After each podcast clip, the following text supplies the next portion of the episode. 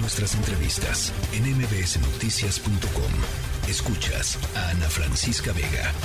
En la línea telefónica Tonatiu Guillén, ex comisionado del Instituto Nacional de Migración y profesor del Programa Universitario de Estudios del Desarrollo de la UNAM, para platicar, Tonatiu, primero que nada, muy buenas tardes. Eh, y para platicar sobre estos nuevos lineamientos acordados entre el Gobierno de México y los Estados Unidos, em, informados, señalados eh, hace, hace algunos días, hace unos eh, cinco o seis días, em, y, las implicaciones que tiene, sobre todo para, estamos viendo, para los, las personas migrantes venezolanas en un, en un primer momento, pero van a seguir siendo otras nacionalidades después, Tonatiu. ¿Qué tal, Ana Francisca? Sí, efectivamente, pues es un escenario en donde el objetivo es frenar el flujo venezolano.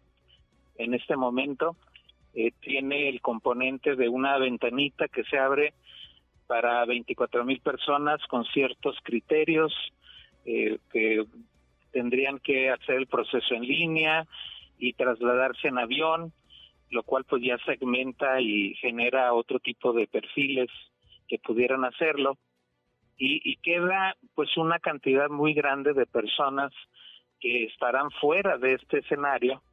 Solo hay que recordar que en el mes de septiembre llegaron a la frontera sur de Estados Unidos 33 mil venezolanos o algo más.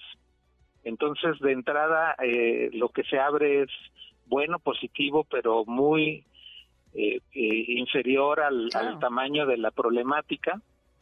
Y, y del otro lado, pues queda una cantidad muy grande de personas venezolanas que están siendo retornadas, las que están ya en la frontera norte mexicana, las que están en otros lugares del país y las que vienen de Centroamérica. Entonces, los números son pues mucho mayores y el desafío primero humanitario es mayúsculo de su atención de, de lo más básico y la segunda pregunta es cuál es el destino de estas personas. Claro. O sea, ¿cuánto México va a abrir espacios para refugio? Que pues los números hasta ahora que tenemos de venezolanos son muy reducidos y requeriríamos un, un programa especial, de hecho, de apertura para la población venezolana.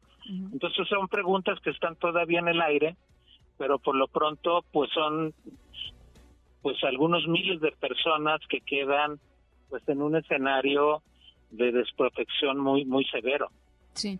Eh, y, yo lo que te iba a preguntar, porque, y lo hemos visto los últimos tres años, eh, Tonatiu, después de la promesa, digamos, de la construcción de una política migratoria eh, humanitaria, pues se quedó en eso, se quedó en promesa, y lo que ha pasado con los migrantes que son retornados a México, es decir, que no pueden entrar a Estados Unidos o que Estados Unidos les pide que esperen en México sus procesos, em, pues es que terminan eh, en, en un estado de vulnerabilidad brutal, eh, y el Estado mexicano, eh, pues, eh, en, omisión absoluta, ¿no? Este, a todos los niveles. O sea, quizás las, las, las municipalidades tratan de hacer algunas cosas aisladas, en fin, los estados, no lo sé, pero, pero en general, pues, es una situación súper vulnerable, ¿no?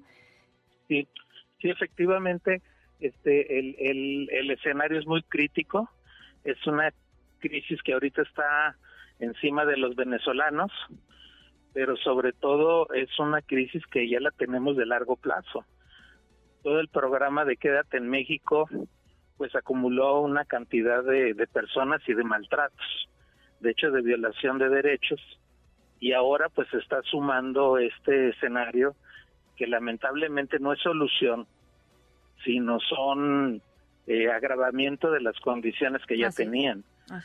Yo creo que vale, vale mucho la pena recordar que que de Venezuela han salido pues más de 7 millones de personas, un cuarto de la población de Venezuela, y, y no lo han hecho de paseo, lo han hecho buscando alternativas de vida ante una crisis que ya tienen pues una década por lo menos en Venezuela.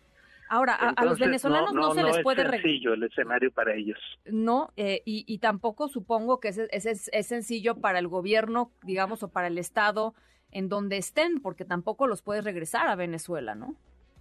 No, ese es parte de los de los temas que están aquí pendientes con la con el flujo venezolano. Así es. Porque qué va a hacer el gobierno mexicano en particular con ellos. lo que está ocurriendo ahorita es que a los que están siendo retornados les dan eh, algunos días para que salgan del país, puede ser siete días o quince días, y entonces terminado ese plazo, ¿qué va a pasar? Porque no, no se pueden regresar a Venezuela, este, no se pueden regresar a otros países, y, y francamente, pues están en una especie de trampa, y además con condiciones materiales pues muy precarias.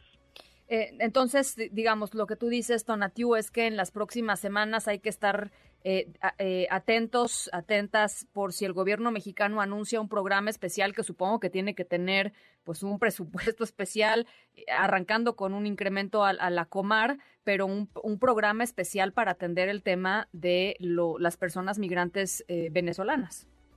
Sería ideal que, que se autorizara Comar una puerta especial, un, programa especial que atendiera esta emergencia y sobre todo que cuidara el estatus legal de su presencia en México, que no tuvieran la amenaza que, que, implica pues el que tengan solo una semana o 15 días de estancia en México y que eventualmente puedan eh, hacer, eh, si fuera el caso, hacer su vida en, en este país. O sea, hay, solo hay que compararnos, por ejemplo, con Colombia, que tiene más de dos millones de venezolanos ahorita en un estatus de protección pues muy generoso, o Perú, que también tiene una cantidad grande, o Ecuador, Chile, y, México pues tendría también, por solidaridad latinoamericana, pues un rol que cumplir, y ojalá lo cumplamos. Bueno, pues estaremos eh, pendientes y platicando contigo eh, en, todo caso. Gracias, Tonatiu, por este contexto. Con mucho gusto, Ana Francisca. Gracias. Un abrazo, Tonatiu Guillén, ex comisionado del Instituto Nacional de Migración. MBS Noticias.